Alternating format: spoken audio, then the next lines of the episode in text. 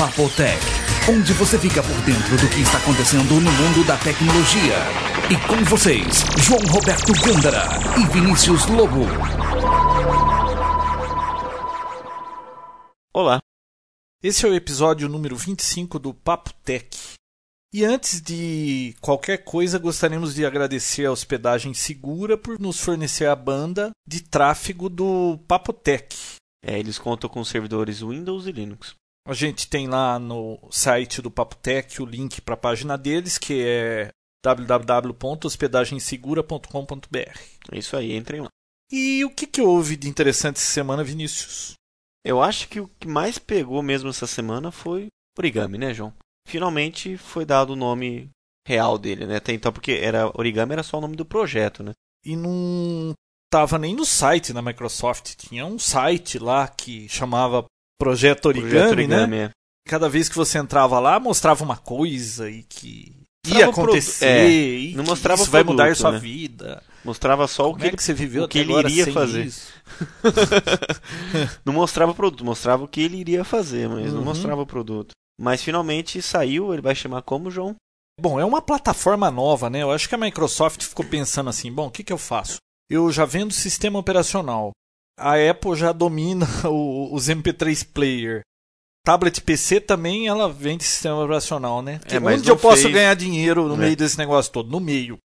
Então ela resolveu lançar um tablet PC menor, mas não tão pequeno que fique do tamanho de um Palm ou de um Pocket PC, né? Então uhum. ficou um, alguma coisa no meio termo e ela chamou de Ultra Mobile PC o Pocket PC e o Palm já são pequenos e uhum. algo maior do que ele é ultra mobile.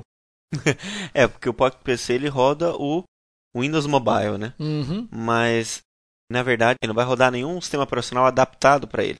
Ele vai rodar o, o Windows XP. O XP para tablet mesmo. Mas é o Windows XP completo, você instala qualquer programa. Ele tem entradas USB, tem saída para áudio, entrada do microfone, Quanto tem de HD parece que vai a partir de 30 GB, né? Eu não tenho certeza. Acho é, que é 30, 30 GB vai ter. Não, pode ter mais que isso, mas inicia em 30 GB, vai ter Wi-Fi, né? Como você falou. É. Então eu acho que o nome até é coerente, sim. É um PC ultra portátil. Na realidade, é um PC aí... completo, tem HD. O principal das entradas USBs tem programas, você instala qualquer programa que um PC tem, diferente do Pocket PC, que é tudo adaptado, é tudo menor, é tudo uhum. mais simples. É, então lá você vai instalar o Word mesmo, não é, o Word eles alegam Pocket, que você né? vai poder rodar qualquer software, qualquer aplicativo que você roda num computador de verdade. Eu acho que o nome caiu legal. Eu achei um pouco grande aquele negócio, você não achou? Porque é, o assim, Pocket ele... PC, aquilo é um Pocket PC, um PC de bolso. Agora esse Ultra Mobile PC aí, você me enfia no bolso. É uma coisa que você vê assim na mão da pessoa lá. É grande aquilo, não é do tamanho de um quê? De um caderno pequeno, né? É, depende do ponto de vista. Se você pensar num computador, ele é pequeno. Agora, se você pensar num Pocket PC, ele é enorme. É. Então, eu acho que é uma tecnologia nova que não merece nenhum tipo de comparação com nenhuma das duas. Então, mas a Microsoft, aliás, nesses últimos dias, ela anda declarando tanta bobagem, pelo menos eu acho bobagem. Ela hum. disse que em seis meses, hum. eu acho que ela falou seis meses, seis ou meses. em alguns meses, não sei. Essa plataforma vai ser tão útil e popular quanto um celular é hoje. Puxa, pra você é legal um negócio é. desse. Eu achei maravilhosa a tecnologia, tudo isso, né? Só que. E o preço? Então, Aí tem uma coisa. De 600 que... a 900 dólares, de 600 a mil dólares mais ou menos. Então. Pô, é caro pra caramba, né? Porque vamos dizer que o topo que, que é. vai ter tudo que você vai desejar custe quase 900 dólares. Pô, tem notebook bom aí por 700 dólares, completo tudo. E sabe qual que eu acho que é o problema dessas plataformas aí? Qualquer coisa pocket aí que vai em bolso é o dispositivo de entrada de dados. Por que, que não, ainda não explodiu esse negócio de Pocket PC e Palm? Muita gente tem, é um produto de sucesso, mas não é uma coisa assim que explodiu e todo mundo usa. Porque é complicado você entrar dados naquilo ali. Agora, você viu que na apresentação da Microsoft, a gente vai colocar o link lá, tem um tecladinho, né, que aparece metade do tecladinho na borda direita e metade na borda esquerda, e dá a impressão que você vai teclar como um teclado mesmo, Uhum. E vai ser muito fácil de entrar dados nele. Eu achei isso muito interessante, dá para ver a foto lá. Agora, vai ser confortável entrar dados nesse negócio? Vai ser fácil? Porque, por exemplo, no Pocket PC, você ia mandar um e-mail naquilo ali, ah, era um pé no saco você ficar com aquele estilos lá escrevendo. Você tinha a opção de mudar para um tecladinho, aí você fica cutucando aquele tecladinho lá. Ninguém aguenta ficar fazendo muito aquilo. Ou Só se o cara treinou aí com esses SMS de torpedo aí de celular, que o cara fica lá com aquele negócio de letrinha. Você viu que teve até um concurso, né, para ver quem mandava mais rápido Não torpedo. Acredito. Né? Mas eu Agora, acho que isso que segura esse tipo de coisa. Ou senão você andava com um teclado dobrável, que é do mesmo tamanho é, que ele praticamente, não, é, até é um verdade. pouco maior. Então não vale a pena. E teve um vídeo que quem mandou foi o Pacheco. O Pacheco da tirinha lá. Isso. E o cara na Cebit, acho que foi aquilo, né? Foi. Foi um cara da Cenet lá com a câmera gravando, pedindo uma demonstração, porque a Samsung e a Asus já estão fabricando isso aí. É um modelo, hardware, né, é um hardware beta, né? Isso. Então não está pronto ainda, tal, mas estava lá. E o cara com uma câmera pediu para ele mostrar, tal, e ele foi perguntar justo do teclado, que é o que eu achei interessante também. Pô, o apresentador da Asus lá era muito fraco, ele, ele não sabia onde estavam as coisas, ele não achou, ficava procurando, ia para frente, ia para trás.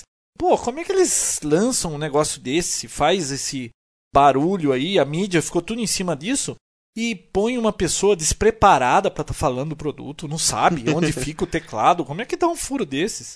E num outro vídeo que eu vi, eu vou colocar os dois lá no site. Uhum. A pessoa manuseando isso dá a impressão de ser muito leve dá uma falsa impressão, parece que aquilo lá é um mock-up, né? Aquelas coisas falsas, sabe? Uhum. De tão leve que parece na mão da pessoa. Não dá a impressão de um negócio daquele tamanho, com todas aquelas portas. Não me parece que vai ser tão leve assim, né? Dá uma impressão tão é. estranha. É, ele conta também com o mouse com o dedão direito no canto superior direito dele e a tela toda é touchscreen, acho que a gente nem comentou, é. mas a tela toda é touchscreen. É, a tecnologia então. touchscreen que estão falando aí que vai ser bacana, aquela coisa toda do vídeo daquele podcast que a gente colocou. Uma questão é bateria. Né? Ah, eles falaram seis horas de bateria. É isso? Seis horas. Ou eles estão querendo chegar entre seis horas? Não é, tenho certeza. É Olha, por que eu acho que vai ser legal isso aí? Uma tela de 7, até 7 polegadas vai ter é, a tela, 7 né? Polegadas. 7 polegadas dá para assistir um filme legal. Ouvir MP3 e tal, mas é um trambolhão, né? É, ouvir MP3 só para essa funcionalidade. não, não, é que como ele é um PC, você vai poder é, vai fazer, fazer, tudo, tudo né? isso, né? Talvez seja interessante, como eles mesmos estavam mostrando, em empresas, em unidades móveis, onde a pessoa não consegue ter um notebook ou mesmo um PC, talvez seja fácil de usar, né? A gente também recebeu um e-mail aí que em janeiro foi lançado pela OKO, uma empresa aí, um dispositivo igualzinho esse origami também. Assim, ah, é? a ideia é a mesma, é um mini tablet PC Só que ela não fez o barulho que a Microsoft fez tal. Não sei, vamos ver o que, que vai rolar isso. Daqui seis meses a gente vai ver se vai ser tão popular assim. Só que com esse preço eu acho muito difícil. Aliás, já que a gente está falando de Microsoft, ela também falou aí há umas duas semanas que em alguns meses ela vai bater o Google com uma ferramenta de busca na internet. Você viu isso, né? Vi, vi. Depois desmentiram tal. Foi alguém da Microsoft da Europa que falou tal, não sei o que, ela anda prometendo muita coisa, né? Bom, eu, até então eu não sabia qual era o nome do software, mas é o Live, né? Uhum. Se você entrar no live.com, é essa máquina de busca que ela promete que vai bater o Google. Uhum. Eu fiz uma busca lá, realmente encontrou muita coisa, eu achei interessante porque existe um botãozinho do lado que você faz descer a página, vai mostrando quantas encontrou. É bacaninha a ideia da coisa mas fica lá um reloginho loading, loading, loading, não carrega nunca o que está lá no meio, meio lento, sabe? Se ela faz uma propaganda dessa, eu sei que é beta o negócio, mas devia estar tá funcionando direito já para estar tá falando disso, né? Todo mundo entra lá para ver o tal de live.com, queima o filme, né? É. Porque o negócio não está funcionando direito, né? O Google funciona perfeitamente, pô. Eu sou um fã de Google. Tudo que eu. A minha, a minha página inicial, Google. A minha também. Mas eu acho que eles devem estar usando o banco de dados do MSN. Não, não, mas está mostrando exatamente, pelo menos no que eu procurei, encontrou a mesma coisa do Google. Poxa. É porque eu estava olhando no nosso site, os acessos, e lá aparece a máquina de busca do Google cutucando o nosso site, né? Uhum. E o que aparecia lá era só o Google, o MSN, mais uns outros que eu nunca ouvi falar. E o Google disparado na frente, o MSN lugar, né? metade do acesso do Google. Aliás, Mas... o Google dominando o mundo, né? Porque tudo o Google anda comprando, né? Ele comprou aquele Writely. É o editor de texto online. Né? Então, né? ele compra tudo que ele vê na frente, né? Tá querendo dominar o mundo. Você viu que essa semana vazou uma informação interna do Google com informações de metas, de um monte de coisa interna do Google. Inclusive vazou nessa informação que o Google está querendo criar o Google Drive. Você ouviu falar disso? Eles querem sim. armazenar as informações dos internautas, ou seja, você não precisa ter um drive em lugar nenhum, você guarda tudo lá no Google. Mas se eles não conseguem nem manter segredo das coisas deles lá interna, como é que eles vão guardar segredo das suas coisas que estão lá? Pois é, né? Outra coisa, parece que foram desvendados os bastidores do Google, né, João? Não, é que foi desvendado. parece que o vice-presidente lá deu uma entrevista e eles perguntaram que tipo de hardware que se roda para os servidores do Google. Ele deu uma ideia de alguma coisa e parece que eles usam máquinas que custam mil dólares por unidade. Eles usam máquinas simples, não são máquinas sofisticadas. E eles usam uma versão de Linux pelada. Eles pegam um dos Linux, lá, não me lembro qual que é a distribuição, uhum. e eles tiram coisas e deixam bem simples e bem rápido. E eles fazem patches e modificações para o que eles precisam. Então são todas máquinas que rodam um Linux bem leve para ser rápido e só fazer o que eles precisam. Eu coloco o link da entrevista desse cara do Google que é interessante para quem usa Linux ver do que é que eles estão falando. Né? É, saber também qual distribuição. Eu sei que a distribuição dos terminais dos usuários lá internos são daquela distribuição Ubuntu, mas servidores acho que nem ele falou, né? Não, não falou. Deve ser uma distribuição. Ah, eles devem mesmo. contar só assim por cima, mais ou menos o que pode, né? Ninguém vai contar o segredo da empresa, né? Isso aí é que diferencia o Google, pô. Legal. Mais uma coisa, o vídeo mostrando como o cara fez aquele fake do iPod vídeo, né, João? Ah, isso aí foi bacana. Interessantíssimo. Inclusive, a piadinha do último podcast lá, que o Steve Jobs está dando uma dura nos seus seguidores. Aquela tirinha Get a Life lá. Uhum. E ele fala: pô, vocês não tem nada mais para fazer do que ficar fazendo foto falsa e colocando na internet para criar rumor e não sei o que, papapá. Saiu um vídeo mostra um iPod vídeo que tem uma barra colorida, né? Que tem é, algumas. Quem tá acompanhando o fórum tá por dentro. É, tá por tá dentro. Falando, né? Tem lá no fórum a discussão desse rumor do iPod vídeo. Uhum. E colocaram um vídeo no YouTube. Como que é, é o nome? YouTube. Mostrando o cara que fez aquela foto falsa. Aquilo lá foi uma montagem ele mostra um vídeo descarada. Ele mostra lá um vídeo de uns 2, 3 minutos mostrando como ele fez no Photoshop aquela montagem para parecer que aquilo era um iPod vídeo. Bacana, a gente coloca o link lá no, no Não, site muito, do Papo Muito bem, e muito bem feito, né? Muito bem, bem feito. É. E logo abaixo no fórum, nesse mesmo tópico do fórum, tem outras fotos de uma espécie do iPod Aqui ele já está mais bem feito, né? Tá Porque inclusive o Click Wheel, ele é no meio da tela, não tem tecla nenhuma. Eu só fico imaginando se aqui não vai ficar riscando, né? Do dedão que a gente falou. Mas né? o pessoal do fórum já encontrou algumas informações sobre isso. O que, que eles disseram? Não, não, não informações. Eles olharam a foto e perceberam. Ah, é. Eles já apontaram um problema. Parece que o tempo da música. Como não condiz. É, ele tá mais ou menos no meio, hum. a barrinha, mas o tempo não condiz com a metade certinha da música. É. Tá errado. Tá na cara que aquilo é uma montagem também, né? Dia 1 de abril, dia da mentira, tá aí, né? Aí a gente vai saber se vai lançar mesmo. Porque eles alegam também que o iPod vídeo uhum. não é iPod vídeo, ele chama iPod. É iPod que essa última vídeo, né? encarnação né? dele veio com vídeo, mas talvez a Apple vá lançar um iPod vídeo, né? Aproveitar que já estamos nesse assunto, né, João? Foi lançado um site dizendo que Dvorak é maluco. Criaram um site na internet, Dvorak is nuts. Como que é? Dvorak is nuts. É. Isso, ponto .org. O Dvorak é louco o Dvorak é maluco.org. E lá eles estão colocando todos os furos que o Dvorak deu. Inclusive ele tá de férias, o Dvorak, né? Uhum. Então tá lá assim, thanks God, he's in vacation. Vamos dizer, para quem não gostou do que o Dvorak publicou, ou para quem não gosta do Dvorak, normalmente o pessoal da Apple não gosta muito do Dvorak, né? Uhum. Que ele vive chutando previsões catastróficas aí para Apple, e então vale a pena dar uma olhadinha lá no theworksisnuts.org. Isso aí. Uma coisa que eu achei interessantíssimo foi você que me mostrou aquele robô escalando as paredes, né, João? Então, uma Nossa. universidade aí desenvolveu um robô, mas é feio, hein? Parece o que aquilo? Um... Uma centopeia, sei lá. É, mas aquilo, centopeia com rabo, patas. né? É, parece um gambá. Um jacaré. Parece com um, um monte de pata, né? É, Eles fizeram um robô que ele sobe em árvore, sobe em parede assim, lisa, sobe em parede de tijolinho à vista. Tem o um vídeo no YouTube, né? É. Mostrando o robozinho subindo em parede, inclusive desviando assim de desenhos. Muito curioso. uma tecnologia aí bacana. Eu percebi que numa das partes desse vídeo, ele tá subindo uma parede de tijolinho à vista assim. Hum. Aí eu percebi que tinha uma cordinha amarrada, porque acho que eles estavam. Não que era uma sacanagem. Mas estavam com medo daquele ah, negócio sim, é um cair, plano B, né? Tudo. Se o robô escapar lá, não Puta. cai e arrebenta no chão, porque deve custar uma fortuna. Acabar aquilo. com o brinquedinho deles. É. Mas bem, bem legal. Ele fazendo curva, né? É. Subindo é. a parede. Bom, eles criaram um robô que sobe paredes. Agora só falta descobrir para que, que serve um robô que sobe paredes.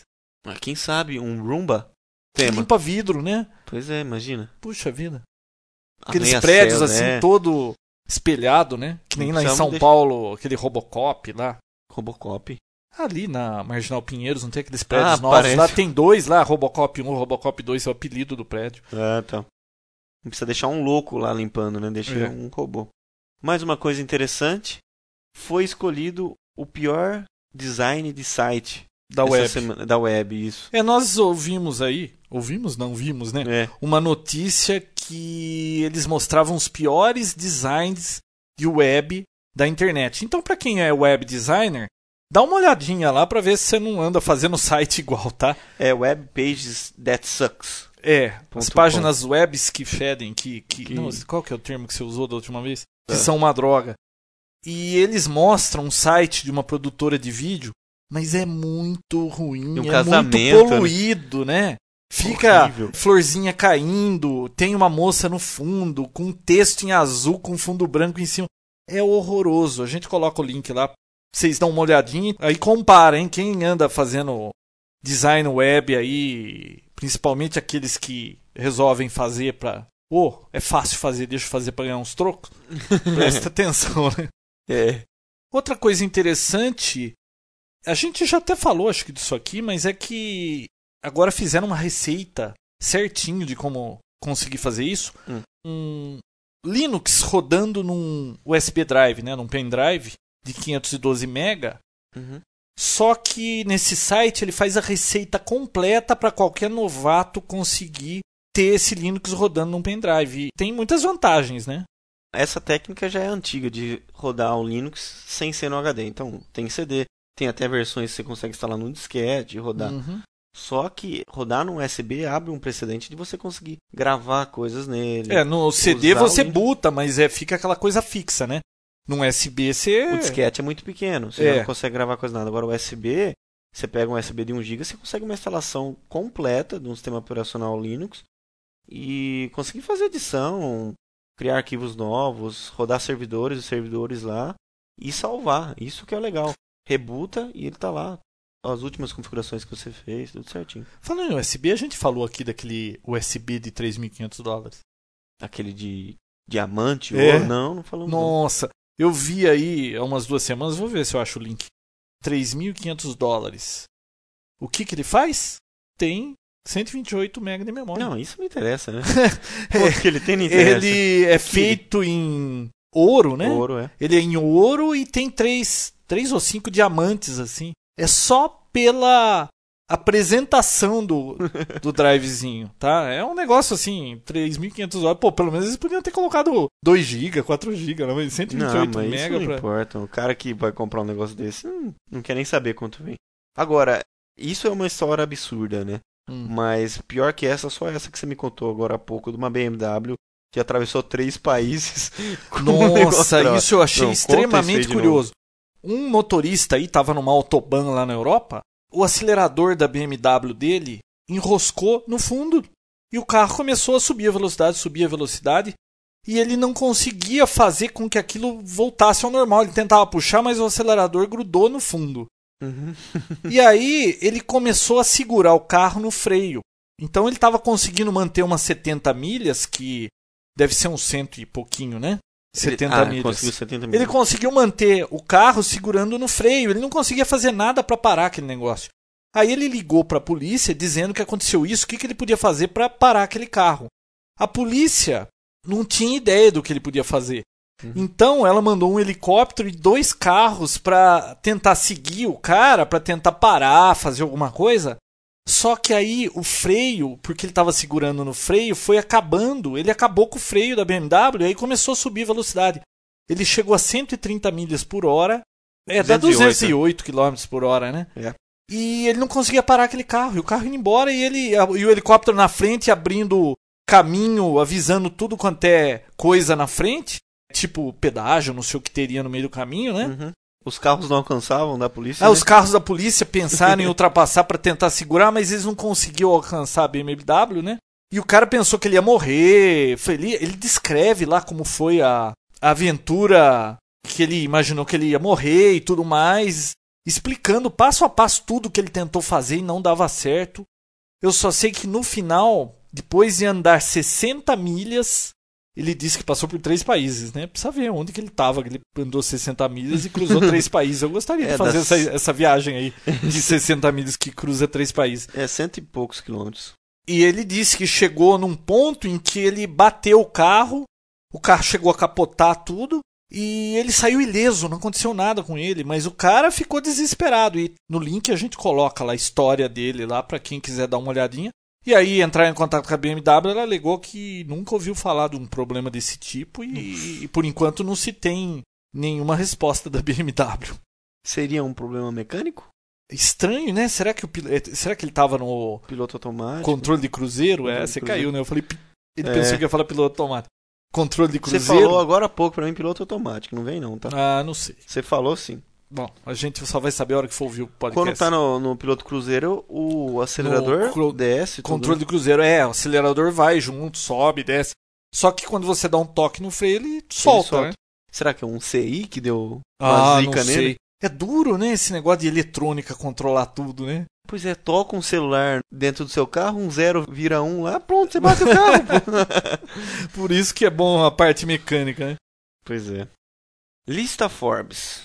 Tem gente subindo aí, né, João? Quem tem as carteiras recheadas, pois deve é. ser bom você ter mais dinheiro do que você precisa, né? Bill Gates, primeiro colocado no mundo. Mas com... isso nunca é bastante, né? Dinheiro é. Você nunca vai falar, não, tô satisfeito. Será? Acho difícil. Bill Gates é o primeiro colocado com 50 bilhões de dólares e ele sozinho tem mais dinheiro do que uma dúzia de outros milionários aí de empresas de tecnologia. O Michael Dell, que é o dono da Dell Computadores, está em que posição? Acho que 24, né? Com 17 bilhões de dólares. Mas é muito dinheiro. É muita grana, né? É muito Parece dinheiro. que no Brasil é, são os donos do Banco Safra, né? Os mais ricos. É, eu, não, não, eu vi lá eu que tem o Abílio que... Diniz, tem uns nomes aí de brasileiros lá. É, eles estão dentro dessa lista de 700 pessoas. é, mas né? o Bill Gates parece que tá meio folgado lá na ponta, né? 50 milhões, né? 50 bilhões, bilhões de bilhões. dólares. Você tem ideia o que é isso? Não, não nem eu, nem Não tenho mesmo. Não tenho mesmo. Novo Boeing. A380. Olha. A380 eu achei um site aí que mostra. É o site da Boeing mesmo, né? É da Boeing. Mostra as fotografias do novo A380, que é um avião muito grande. Mas, nossa, o espaço dentro daquele avião é muito bacana. Tem um vídeo de 7 minutos que eles mostram como ele foi construído, toda a tecnologia por trás disso. E toda a iluminação interna do avião é feita por LEDs, assim, de tonalidade azul. Parece assim uma nave futurista. Muito bacana, vale a pena dar uma olhadinha. Legal. No último setembro, Symantec disse: Internet Explorer tem menos furos do que o Firefox. Quanto a Microsoft pagou para ela? Não, mas é, sei lá. Hum. Mas você vai entender o porquê que eles falaram isso. Internet Explorer tem menos furos do que o Firefox. Por isso, ele é mais seguro. Isso, o Internet Explorer? O Internet Explorer. Isso... Pô, ele é o browser que mais tem furo. Pois não, é, furo isso... não, é o mais atacado. Isso foi o que foi dito. Ele é mais seguro que o Firefox? O que foi dito em, em setembro. Ah. Tá. Não, foi o que o pessoal da, da Symantec disse. Esse pessoal tá louco. Mas agora voltaram atrás e disseram que a comparação que fizeram não foi tão justa assim naquela época. Hum. Eles levaram em consideração somente as falhas que os donos dos programas consideravam críticas.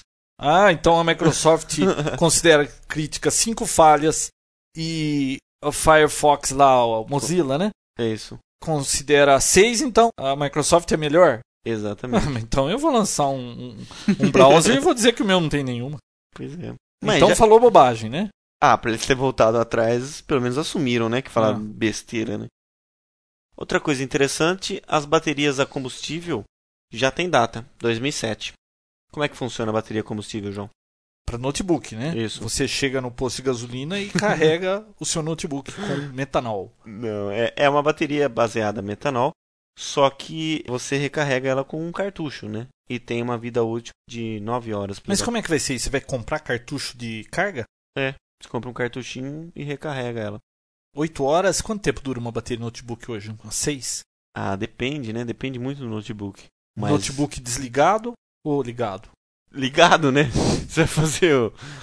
Tem que ver quanto consome com ele ligado. Agora tem a variável de processador, né? Se você está usando muito processador, e depende também da intensidade do LCD, depende de muita coisa. Então eles prometem 9 horas para um notebook. E esse projeto foi retomado agora e já está com quase pronto, porque antes era proibido em aviões, né? A base metanol. E, e liberou? Agora é liberado. Porque pode explodir?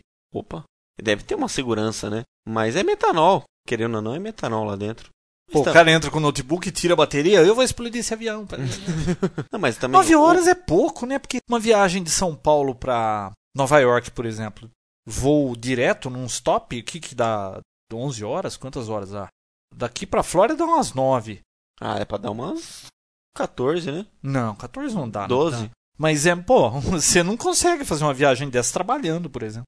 Pois é, 9 horas ininterruptas, né? Você vai trabalhar. Aliás, um iPod pra mim é uma desgraça para isso. Duas horas e meia de vídeo, você não consegue ir vendo vídeo. É verdade. Você faz uma viagem aí para qualquer lugar mais longe aí, duas horas e meia acaba a bateria. Você não pode ver no vídeo, você tem que ir ouvindo música, né? Quantas horas eles prometem? De música, música? 14, né? 14? Esse é. de 30 GB, de é, 60 é. 18 ou 20? Bom. É. Novel promete um sistema operacional melhor do que tudo que a gente já viu até hoje. Então, o que eu entendi com essa manchete é que a Novel vai lançar um sistema operacional que vai ser melhor que o XP, que é o que está aí agora, que vai ser melhor que o S10, melhor do que qualquer distribuição de Linux que tenha hoje. O que, que será que a Novel está aprontando? Olha, não sei, só sei que a. Você acredita? Antes que você comece a explicação, você acredita? Não. ah, tá bom, agora explica o que você fala. Não, a Novell comprou a distribuição SUSE, né? Desde uhum. então ela começou a fabricar softwares para servidores baseado em Linux e tal, e também desktops para rodar com, uhum. junto com o servidor. E eles trabalham até com um desktop chamado Zimian, que foi considerado o mais próximo ao Windows, assim, em questão de facilidade, de conhecimento. Mas eu acho difícil um software Fio, chegar assim do nada. Você percebeu que essa última semana todo mundo anda prometendo tanta coisa? Pois é, né? Microsoft promete, a Novel promete, quem mais prometeu alguma coisa? O pessoal tá aprendendo com uma empresa aí, né? é, tá aprendendo isso. com a Apple, né? Mas quem faz os rumores da Apple são os consumidores. Os consumidores. São né? os consumidores da Apple que fazem os rumores. E a Microsoft, ela mesma tá criando os rumores. é verdade. Falando em Apple, o juiz deu luz verde, né, para poder processar a Apple contra é um antitrust. É, nos né, Estados Unidos tem uma tem uma lei lá que de antitrust que uma empresa não pode ter monopólio e a Apple já chegou num ponto em que ela é considerada monopólio nessa coisa aí de MP3 player, venda de música, DRM, tá tudo preso aí porque ela detém mais de 80% do mercado. Então vai começar a chover processo em cima da Apple por conta disso. Ela te amarra. Você comprou um iPod, você só consegue colocar as músicas no iPod através do iTunes. Pelo menos é, o normal então... seria. Tem, tem outras formas. Mas aí você começa a usar o iTunes como software, você quer comprar música, aí você precisa ter o iPod para tocar essa música. É, ficou computador. amarrado aí, mas é. o problema não é esse. O problema é que ela detém 80% desse mercado e o governo americano não permite ninguém que detenha tanto assim. Uhum. Agora vai começar a chover esses processos e um desses comentaristas aí já disse que acha que a Apple vai acabar abrindo mão do DRM dela e permitir que outros fabricantes de MP3 player toquem as músicas compradas no iTunes. Pois é. Agora eu... aí eu não sei como é que fica, né? Porque se aí se todo MP3 player tocar o que pode ser comprado no iTunes, não vai concorrer com a própria Apple. É verdade. Bom, não sei. Isso foi notícia, não quero ouvir ninguém mandando e-mail aqui falando que eu sou louco, que isso vai acabar com a Apple e que eu tô torcendo ou tendo prazer para dar essa notícia. John DeVore. É. Não, mas eu não sei também se foi por estadalhaço todo que foi feito aí sobre a Apple largar o macOS e começar a usar o Windows, que a Microsoft publicou que ela está disposta ela tirou a... uma casquinha nessa história, né? Pois é, ela está disposta a fazer o licenciamento do XP, do, do ou melhor, do Windows, para a plataforma Mac. Ai, como ela é boazinha, né? Olha só. Microsoft querendo abocanhar a fatia dos pois é, computadores vem... Apple. Como ela faz licenciamento para Dell, para IBM. Inclusive, IBM vai parar, né, com, com Microsoft. A IBM Uma... vai ficar usando só Linux. Só Linux, isso. Uhum. Mas é... a IBM, que produto ela tem hoje? Só coisa corporativa, né? É, servidores, continuam uhum. com eles. Softwares, né? Uhum. Onde eu estava? No Bom, Papotec. Então, a Microsoft falou: estou disponível a acordos. Mas já foi falado que eles não estão com interesse. Hum, Por eles enquanto. não têm interesse. Por enquanto. Até o Dvorak voltar das férias. e a última? Lembra daquele cara que descobriu uma cidade antiga na Itália através do Google Earth? Sim. Então, um tal de Emílio Gonzalez, hum.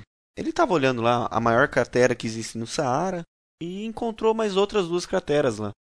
Foi procurar registro dela? Não existia ainda. Ele era geólogo, alguma coisa? Não, não. Ele é só um. Xereta. Um internauta xereta. Isso. E depois cientistas foram checar, né? Realmente não existia registro nenhum desses ele crateras. conseguiu reconhecer pelas fotos do Google. Exatamente.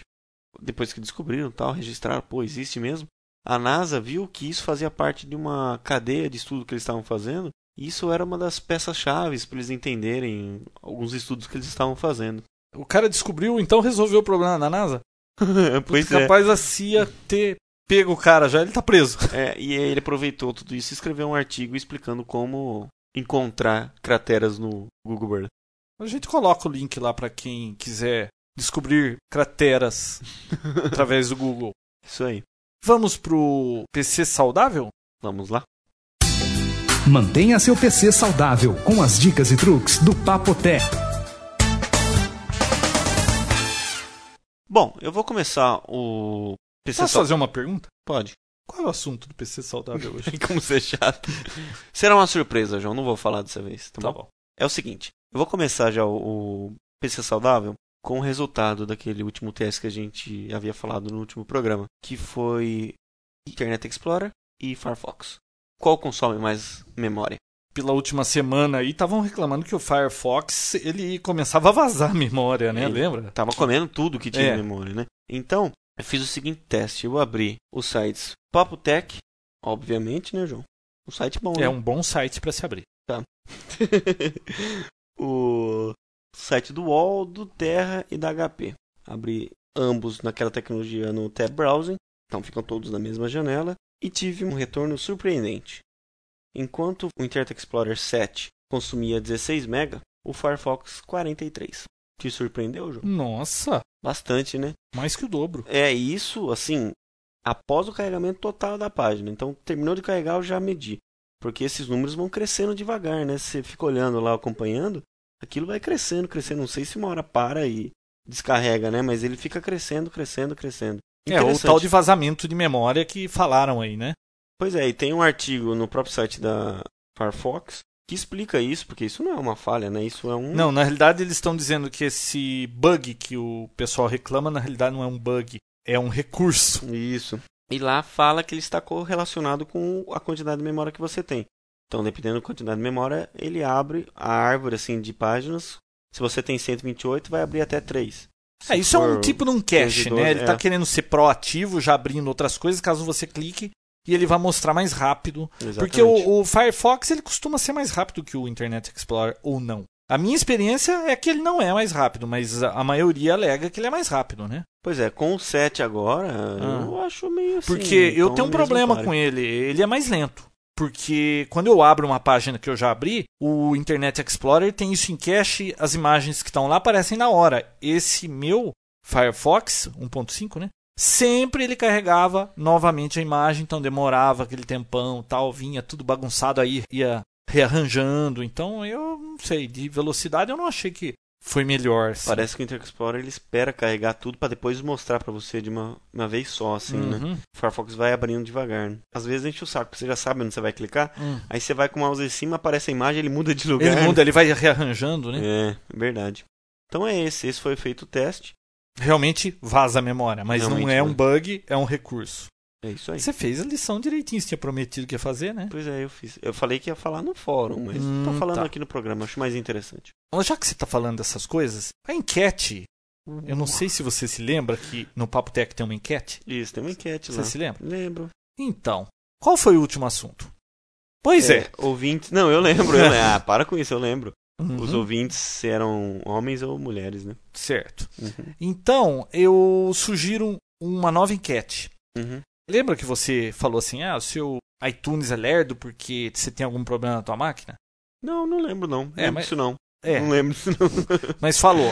Eu instalei é. na outra máquina, a outra máquina fica lento. Eu coloquei um post no fórum e várias pessoas, inclusive gente que usa Mac, reclama que realmente acontece aquilo. O que, que eu percebi? Se você tenta dar um resize na janela do iTunes, ele bate 100% de CPU. Se você mexe no botão de volume, ele dá 100% de CPU. Se você manda ele fazer update de podcast, bate 100% de CPU. Ou seja, ele adora bater 100% de CPU. E ele não está fazendo nada complexo assim que realmente seja necessário uhum. tudo aquilo de CPU. Então me parece algum bug nesse negócio. E eu postei no fórum, outras pessoas confirmaram isso aí. Então eu queria que você colocasse na enquete quatro opções. Primeira, você tem o problema da CPU com o iTunes? No Windows? Sim ou não? E no Mac, sim ou não? Inclusive, um usuário do fórum postou uma imagem lá do, do Mac com iTunes. Uhum. É, bateu 123% de CPU. Quanto? Peraí. 123%. Eu não sei como é que funciona o mostrador de CPU do Mac. Mas lá mostrou 123%. Poxa. Parece que ele estava reclamando na hora que ele partia o iTunes. No meu caso, não. Mexeu em qualquer coisa, fica batendo 100% de CPU. Mas você usou a versão que saiu essa semana, o 604? Sim, você não lembra que você falou no último podcast, eu parei tudo para fazer a atualização? É verdade. E, e resolveu é, Não, não resolveu nada, continua do mesmo jeito. Desculpe atrapalhar o seu PC não, saudável. Sobre o que você ia falar hoje mesmo? Não, agora que você já atrapalhou, né? Bom, eu vou começar uma série nova agora dentro do PC saudável, tá, João? Vai você está chamar... sublocando um programa do Papotec? Exatamente. Uma série nova dentro da série PC Saudável? De uma série chamada Papotec. Certo. Legal, né? Vai chamar Termos da Informática. Olha que interessante, João. Nossa, que bacana. Pois é, todos aqueles termos que você sempre sonhou saber o que que era. E não sabia e, e tinha medo sabia. de perguntar. Então, é uma pessoa falando de download e upload para você, você só fazendo assim, positivo com a cabeça, mas sem saber do que a pessoa tá falando. Uhum. Seus problemas acabaram agora. É, quando alguém começa a me explicar a história, sabe, de upload, eu fico balançando a cabeça assim. não, você sabe o que é upload. Não, eu sei, mas às vezes você sabe que a gente fica concordando para não para ver se a conversa vai logo. Mas é isso aí, vai ser um programa novo, uma série nova. Eu vou estar explicando alguns termos da informática. E hoje serão AT e ATX, qual a diferença entre eles, o que eles são, PCI e ISA. Bus. Não, ISA você deixa pro seu momento retrô, tá? Ah, tá. Não, ISA não. ISA é Nossa, é momento antigo. retrô, né? A gente pode pegar e fazer um momento retrô da informática, né? Eu acho que seria interessante, viu, é. João? Você poderia falar de ISA, que você entende tanto, que é do seu tempo. Lembra? Antes do ISA era o EISA, né? Ai, nem Nossa, me lembro. tinha tanta coisa. Bom, não é da minha época, eu não sei. Vamos começar? Vamos. Estou curioso para ouvir. AT. Para aprender com o Vinícius. Ai, sem graça. Para com isso. AT e ATX. Com certeza você já deve ter escutado alguém falando: Ah, aquele micro é AT, aquele micro é ATX. O que seria isso? O AT e o ATX são padrões, tá? Que não só condizem com a fonte que você utiliza no seu PC, mas outras coisas, como até o tamanho da board também é correlacionado com esse termo AT e ATX. E o que envolve padrão da fonte, padrão do gabinete, que o botão lá na frente é diferente, e o padrão do teclado e mouse.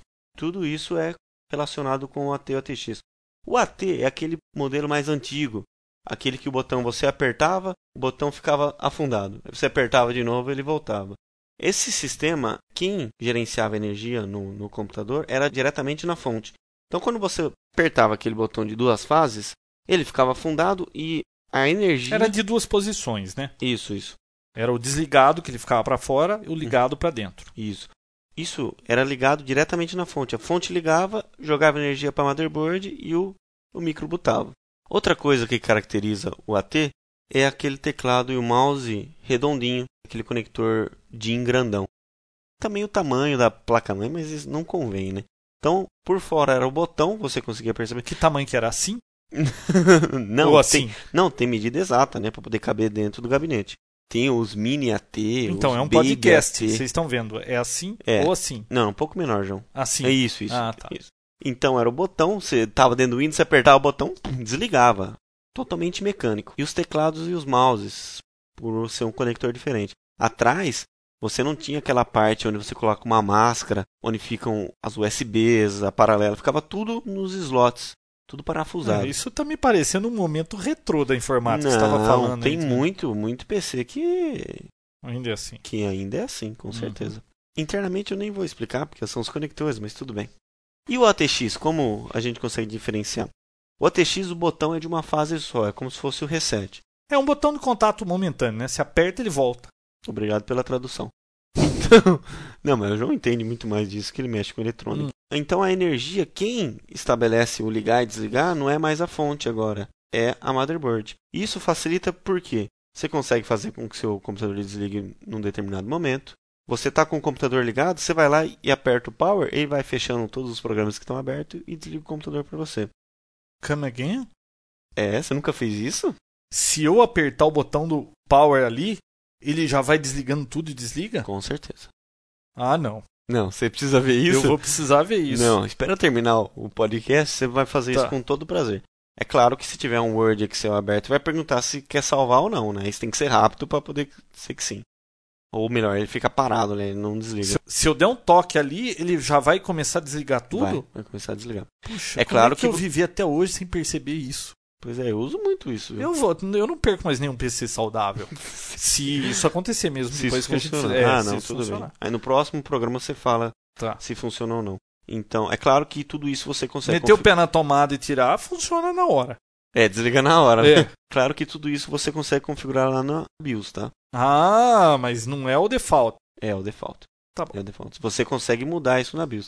Tanto porque quando você quer desligar diretamente, assim, sem desligar o Windows nada, você tem que segurar o botão apertado 3 Sim. segundos. E aí ele faz o, o shutdown à força. O teclado e o mouse são PS2 e agora a possibilidade do USB. Uhum. Mas no AT também tem USB, normal. Mas o mais comum é o PS2. Tem aquele adaptadorzinho do teclado pro USB, né? Do DIN pro mini DIN. Pro mini DIN, né? Isso. Mas o contrário não tem, né? O contrário que pega. Tem. Tem, tem também? Tem. Não, mas eu tenho o que um não adaptador. Tem o, mouse. o mouse do, do mini DIN pro USB não tem o contrário. Ah, tá. Bom, então são essas as diferenças. Se você quer saber se tem um AT um ATX agora, enfia o dedo no botão, se desligar, é um AT. Fizer um barulhão e não um check assim de, de desliga de um botão qualquer, é um AT. Caso ele começar a fechar os programinhos e, e desligar, é um ATX. Outro termo, PCI. Peripheral Component Interconnect. PCI é um slot que você tem na, na motherboard, que é a placa principal do seu computador, que você consegue... Um slot ou vários? O PCI é um slot, tá? Na sua motherboard existem vários, mas uhum. é um slot onde você pluga diversas placas, desde modem, placas de vídeo. Hoje é, as placas de vídeo são conectadas na no AGP. No AGP, né? Tá, mas, mas dá tem... para conectar uma placa PCI de vídeo. Exatamente. Tô atrapalhando muito? Não, claro ah, que não. Tá Fica à vontade. Outra coisa, elas geralmente são da cor bege e você consegue identificar facilmente.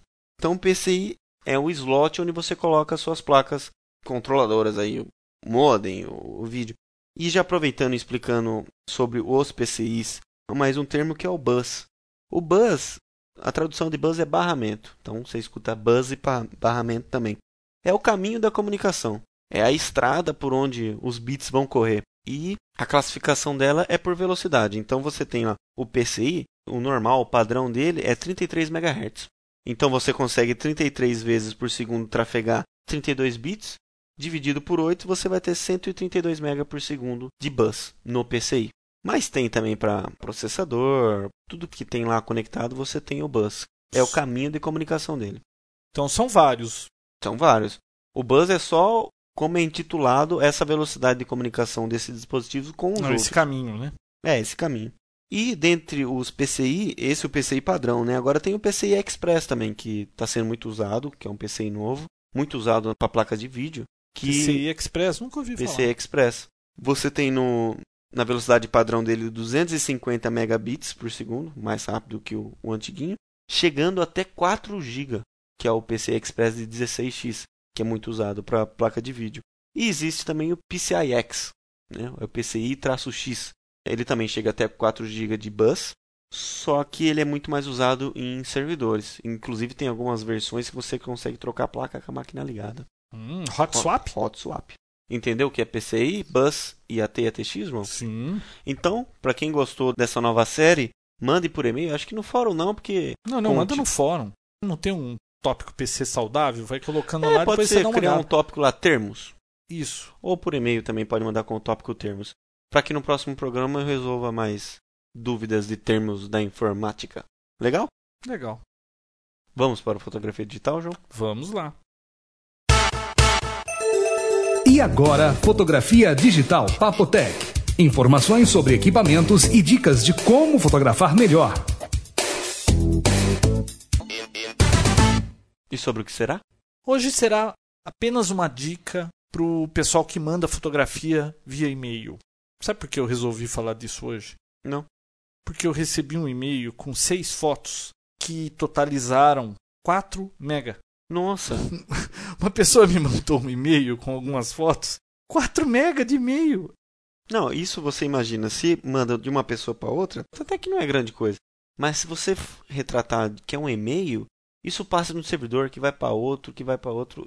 O não, não, isso entope isso, tudo. Isso entope todo mundo. Então... Não, então só uma dica: quando você vai mandar uma fotografia, você precisa ver para que, que vai servir essa fotografia. Você está mandando uma fotografia para alguém que ele vai mandar fazer uma cópia dessa fotografia, vai mandar imprimir essa fotografia, é uma coisa.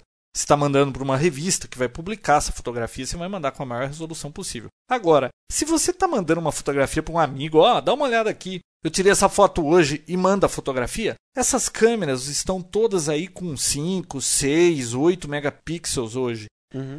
Não vai mandar foto com aquela resolução toda para um e-mail só para a pessoa dar uma olhadinha na foto. Porque a foto da minha câmera aí, eu acho que dá coisa de 4, 5 mega cada fotografia. Aquela foto é enorme, tá? Uhum. Não vale a pena. Então o que você faz? O ideal é você mandar uma foto entre 450 e 640 pixels de largura, tá? Uhum.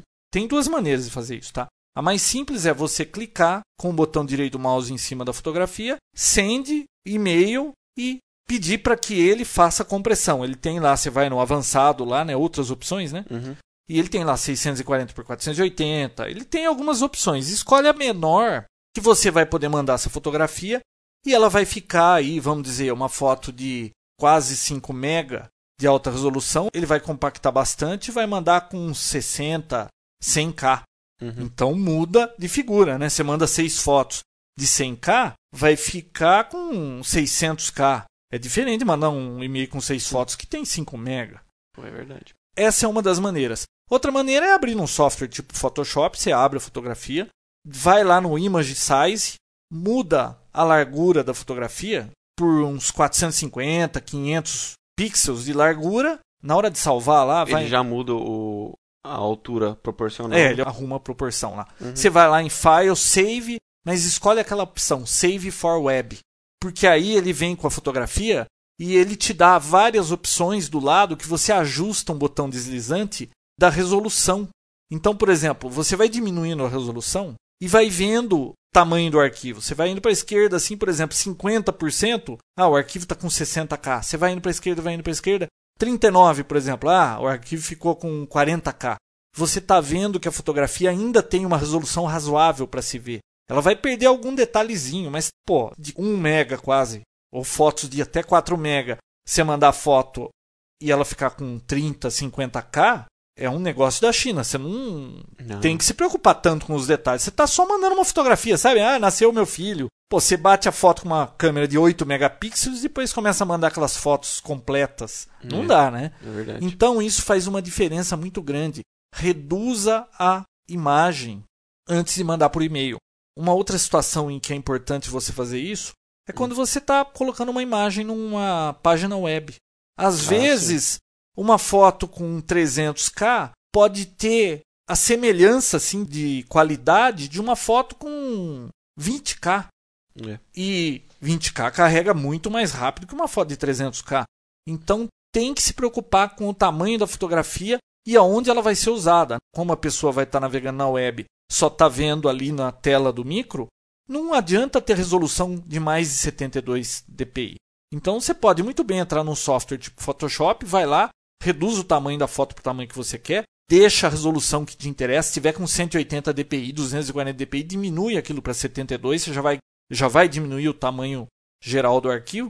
Depois vai lá, diminui para os 450 pixels de largura e aí salva para a web e escolhe uma resolução que ainda fique bom, uhum. que você vai ter um arquivo bem pequenininho e para de entupir a caixa postal do colega. Você nunca recebeu uma foto assim, bem simples, que veio com mega de, de tamanho de arquivo?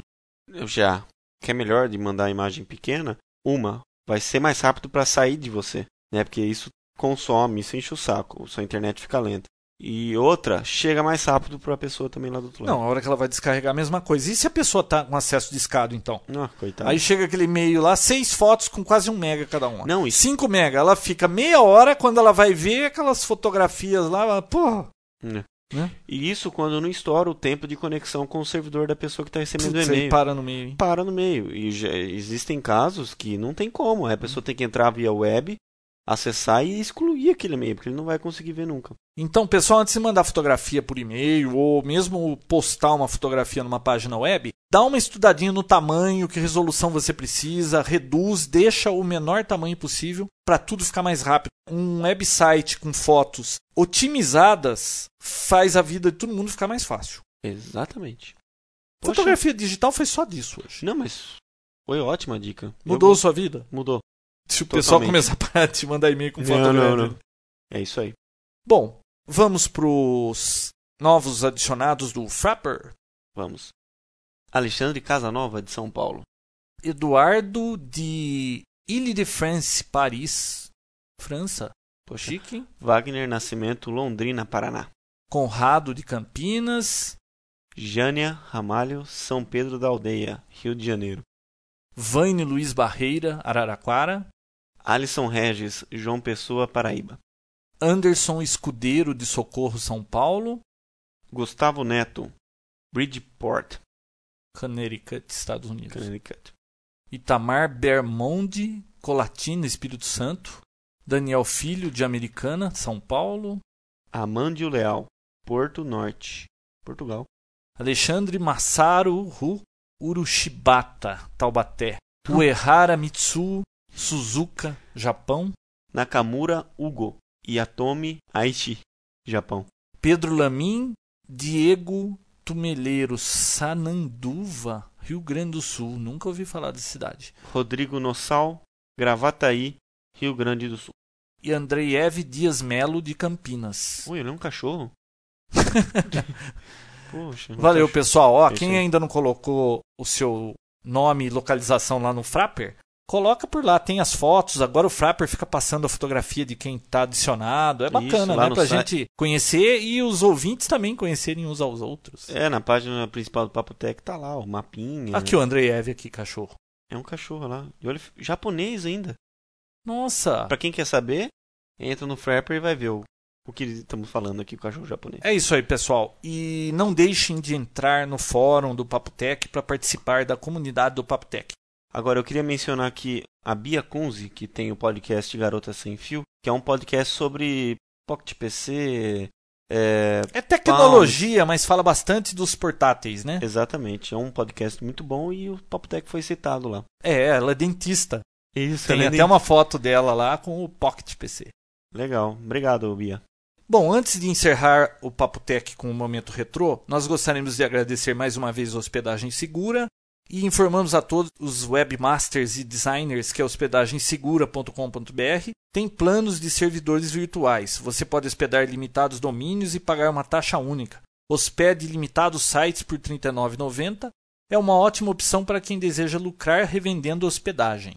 Então, Legal. clica no link lá do Papotec para hospedagem segura para conhecer as opções do hospedagem segura. Eles trabalham com Linux e com Windows. Inclusive, a gente teve até uma pergunta no fórum de como o fórum foi feito. Posso dizer aqui que a gente fez praticamente nada. Nesse servidor do pessoal do Hospedagem Segura, tá prontinho. É só falar que você quer um fórum, tudo via web, tá? Você fala que é o fórum, qual o nome do fórum. É naquela cria... cPanel do, do Linux, né? Isso, ele cria uma barra, nome fórum, tá lá, tá feito o seu fórum. Bem fácil, bem simples. É, você não tem que procurar software, isso aí já tá tudo disponível. Tem coisa de chat, tem tudo lá, né? É, eu queria mencionar. Várias opções, inclusive de estatística da web. É muito bacana. Não, muito bom. Legal mesmo. Vamos para o momento retrô? Vamos sim. Hoje nós vamos falar do... sobre ISA. Não, não, não. Não é da, do retrô da informática. É ah. É aquele momento retrô só para mudar um pouco de assunto no fim do Papo Tech. Uhum. Agente 86, já ouviu falar? Não, 007 só. Não, não. Não é o James Bond? Aliás, falaram que o próximo filme de James Bond vai ser uma droga, que não vai ter o, o Key, né? Aquele cara das, das novidades, das novidades tecnológicas. tecnológicas. não vai ter a Moneypenny, não vai ter um monte de coisa lá. Parece que. E o ator vai ser o outro. É, mudou, né? Não vai é. ser mais o Pierce Brosnan. Bom, mas voltando pro Agente 86, hum. para quem não conhece, na realidade, isso aqui é mais para quem conhece, né? Muitas pessoas mandaram e-mail pedindo Agente 86, falou lá no fórum. Agente 86, Vinícius, você precisa assistir um episódio. Eu tenho isso em VHS, eu posso te emprestar. Ah, é tá. um agente secreto, hum. não muito secreto, porque todo mundo sabia que ele era agente, que só fazia burrada. Ele era muito assim desastrado, sabe? Uhum. Ele sempre se metia em crenca. Ele tinha um sapato que tinha um telefone, ele tirava o sapato assim, tirava a sola e discava. Era um celular? Não, era um sapato telefone, né? Ah, tá. Na época nem existia celular nesse. Sim, sim. Agente 86 é do. Acho que é dos anos 60, isso aí do Nossa. final dos anos 60, 70. Nossa. O hum. Tom Adams. E ele era muito engraçado. Era arqui-inimigo da Caos, que era uma sociedade lá de bandidos. E ele sempre se deparava numa situação em que ele estava lá com um bandido, o bandido, por exemplo, abria a gaveta, tirava um revólver, apontava para ele, ele falava assim: "Ah, o velho truque do revólver na gaveta". Sempre ele falava essas bobagens. Né? Uhum. Aí o cara, pode abaixar essa arma e vamos para lá. Mas ele sempre tirava essa da uhum. cartola. Ele falava assim, mas agora, nesse momento exato, existem 200 agentes do controle e estão cercando esse prédio com metralhadoras e um canhão. Eu não acredito nisso. Você acreditaria em cinco agentes e um cachorro? Também não. E um agente com um canivete. Não, também não acredito. Ele sempre, ele sempre tentava inventar coisa, mas ninguém nunca acreditava nele. Mas era muito engraçado.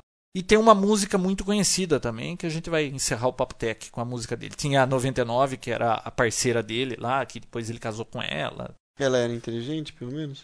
É, médio. Médio. Médio. Mas tá era bom. engraçado. É um seriado que não vejo passar em nenhum desses canais aí de seriados antigos, tipo Merengue. Merengue é só desenho, né? Tipo. Eu acho que é. é... Mas isso é... deve ser muito antigo, então. Né? Não é muito antigo, mas é um negócio bacana que eu não vejo passando aí com frequência. Eu vejo Feiticeira, de Neon Gênio, os monstros passando, mas esse aí não. Até Túnel do Tempo eu vi esses dias aí. Putz. Pessoal, até semana que vem. Valeu, até mais. Agora o João vai fazer o teste de apertar o botão e desligar o micro sozinho. É. Vamos lá, até mais. Tchau, tchau. Tchau.